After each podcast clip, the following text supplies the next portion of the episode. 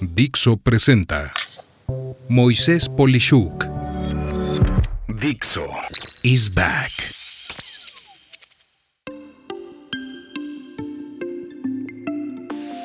Proceso de ventas, episodio 3. La persecución. Como siempre, mi sugerencia en esta serie del proceso de ventas es que hayas escuchado para este momento los dos episodios anteriores donde hablé de las oportunidades de negocio en el episodio 1 y de la precalificación de las oportunidades en el episodio 2. Pues de lo contrario puede que no se entiendan a profundidad algunos de los temas que voy a cubrir aquí. Es así, como te menciono que para este momento aplicaste los cinco puntos que mencioné en el episodio de la precalificación y te encuentras con cuando menos un prospecto calificado, esto es, una empresa que tiene una persona que es decisora o que influencia a quien decide, y lo único con lo que contamos es saber que no estamos perdiendo el tiempo al invertir una nueva serie de pasos que buscan acercar a esa persona o personas y empresa a un proceso de cierre. Fíjate que en el pasado a este proceso yo le llamaba seguimiento, al igual que muchos otros autores, o en inglés follow-up. La verdad es que a partir del año 2009 he cambiado la palabra seguimiento por la palabra persecución por una serie de situaciones que vinieron después de un gran colapso financiero que ocurrió en esa época y que como consecuencia hizo que pues toda la industria fuera más delicada y decisora en no siempre tomar una acción rápida para comprar. El seguimiento de una venta es un proceso en el que se van cubriendo etapas específicas que nos permiten asegurar que un cierre de ventas está por suceder al final de dichas etapas. En estricto sentido, al cambiarle de nombre por persecución, mi objetivo es dar a entender que la palabra seguimiento es muy tibia. Esto es muy, ¿cómo decirlo?, coloquial y siempre, o para fines prácticos, muy simple para definir una etapa que hoy demanda de urgencia, de supervisión permanente, de vulgarmente lo que conocemos como tener hambre y como consecuencia no es algo tan blando como un simple seguimiento. Al decir persecución, implico que no hay descuidos ni descansos en el proceso, que debes de estar alerta y que debes de ir anticipando toda situación y de preferencia controlando toda situación para que al final se entre al añorado proceso de cierre de la venta. Y sí, los pasos del proceso de seguimiento son los mismos que los que yo defino como persecución, salvo el tema que se aclara con esta palabra, pues al decir persecución hay adrenalina, hay sed de alcanzar algo y hay colaboración, sincronía entre todas las partes y acciones ágiles y precisas. Por eso invierto todo este tiempo primero en definir la persecución como sustituto de seguimiento. Y bueno, en términos puntuales, la persecución tiene varias etapas independientes.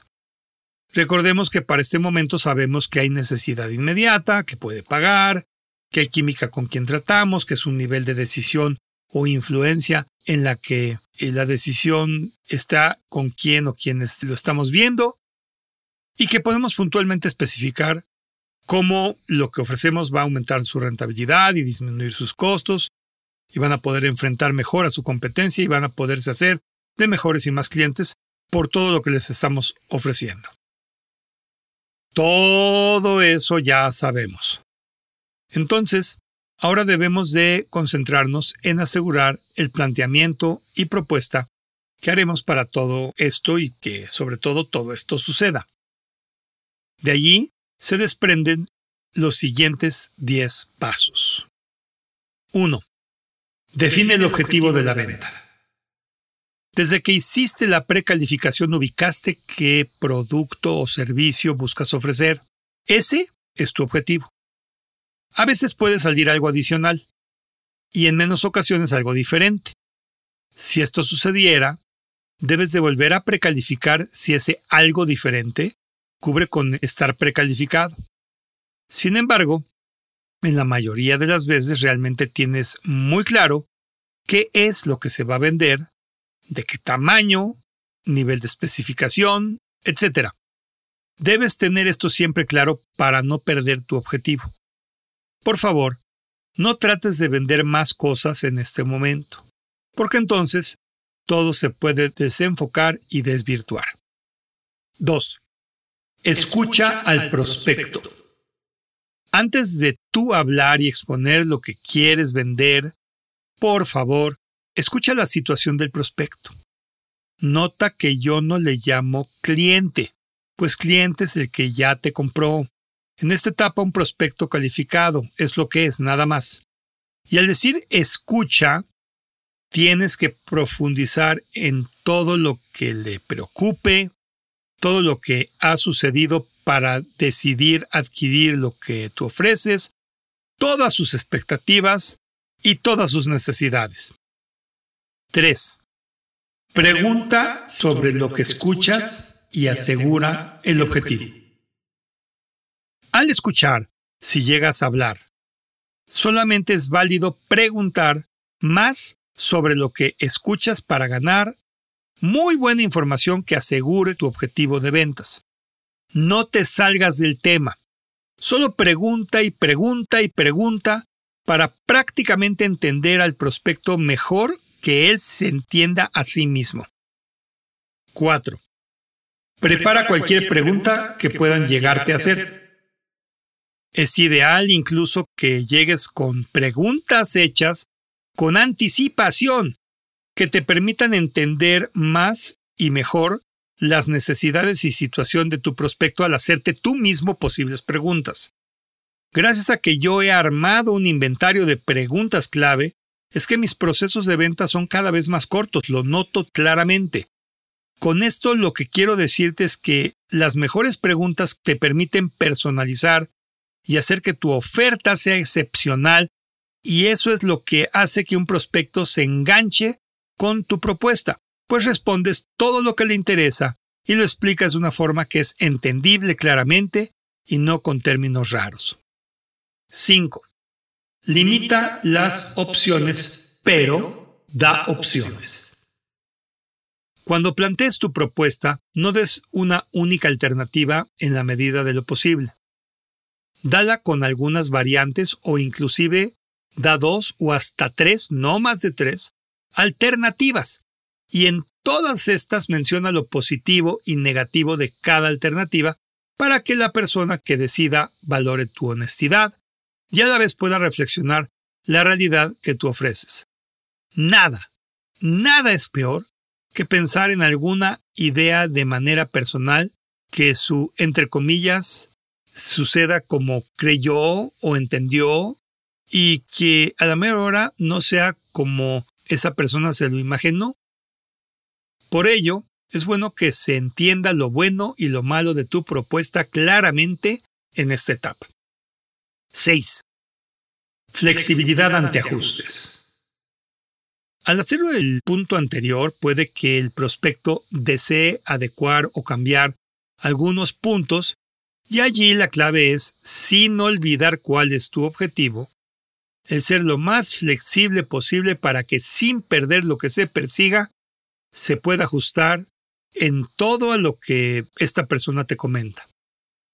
Esto será lo que te diferencia de tu competencia. La flexibilidad no es una señal de debilidad. Por el contrario, la adaptabilidad es lo que hace ganar los negocios. 7. Subpromete y sobreentrega. Mira, se debe de ser honesto con montos económicos, tiempos de entrega y ejecución, y expectativas siempre de los siempre. Dicho esto, va a ayudar mucho que calcules bien los tiempos y lo que vas a entregar para siempre dar, entre comillas, una sorpresa positiva. Así, si tu tiempo de entrega eran, por ejemplo, dos semanas, si le llamas a los ocho días para entregar, esto va a gustar.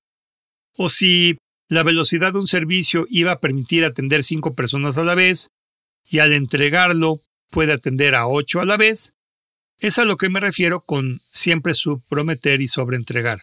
Todo esto, además, sin cambiar tu precio. 8. Cuidado con el cliente manda, en pocas palabras, tu lugar en la venta. Sabes, como ya lo mencioné, en realidad mientras no te paguen, esa persona no es un cliente, es un prospecto. En esta etapa y la de negociación que veremos en el siguiente episodio, quiero afirmarte que ni siendo prospecto, ni siendo inclusive cliente, aplica ese dichito de que el cliente manda o el cliente siempre tiene la razón. No, no, no, no, no, no, no. La verdad es que nadie manda a nadie y no siempre el prospecto o cliente tienen la razón. Si la posición del prospecto para esta etapa es tratar de tomar un control excesivo o amenazas de que se tiene que hacer solo lo que él o ella indican, no puedes caer en hacerle caso.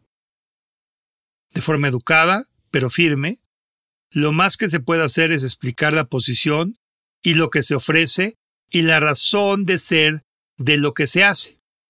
Este punto solo sucede cuando no se precalificó bien, pues yo ubico esta situación como que no es tan necesario lo que se ofrece o no se aseguró lo relevante que es para esa empresa adquirir lo ofrecido, o inclusive no hay buena química que debería tenerse. En pocas palabras, en una relación prospecto o cliente y proveedor, el proveedor no está ni por abajo ni por arriba del cliente o prospecto. Es equivalente, pues el valor pagado debe de ser muy adecuado para lo que se está ofreciendo y por ello es un vil intercambio del mismo peso, esto es, tu dinero vale cuando menos exactamente igual que el precio de lo ofrecido. 9. Sé entusiasta. Cada interacción, por el medio que sea con el prospecto, debe de reflejar que en tu mente ya te ha comprado, a pesar de que no haya sucedido. Este modelo de pensar te ubica en una forma de actuar optimista, de buen sentido del humor y con muchos ánimos. Así pues, redacta tus mensajes dando a entender lo contenta o contento que estás por tu prospecto, anticipando todo lo bueno que sucederá cuando tenga lo que tú le ofreces. En pocas palabras, no debes de tener una actitud de angustia o desesperación por la venta, sino calma y emoción de que finalmente todo va a suceder. 10. Vende un proyecto siempre, no parte de una solución. Finalmente, esto es lo que pocos entienden. En la desesperación de vender por vender, se vende solo una fracción de lo que se debe, o una instancia, producto o servicio menor de lo que debe de ser. Lejos de esto, la idea es vender todo el proyecto desde un inicio, entendiendo su magnitud total, incluyendo el precio.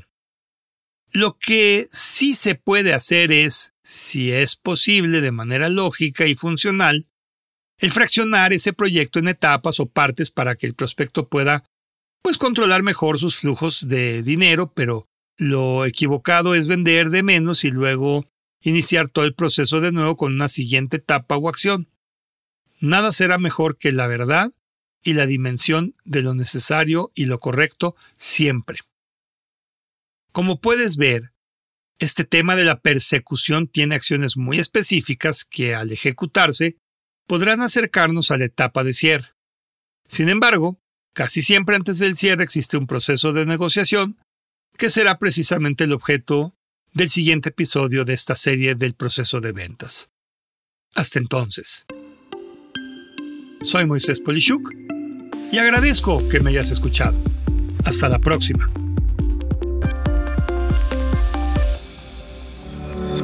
Dixo is back.